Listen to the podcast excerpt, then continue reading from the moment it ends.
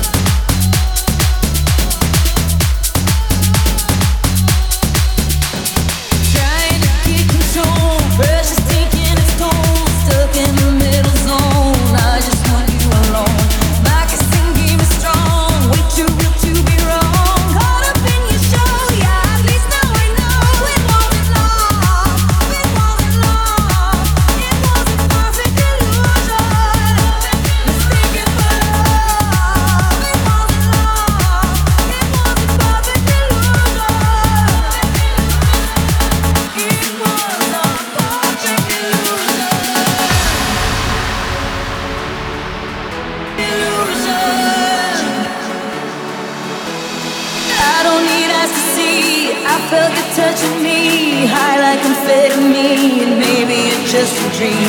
That's what it means to crush now that I'm waking up.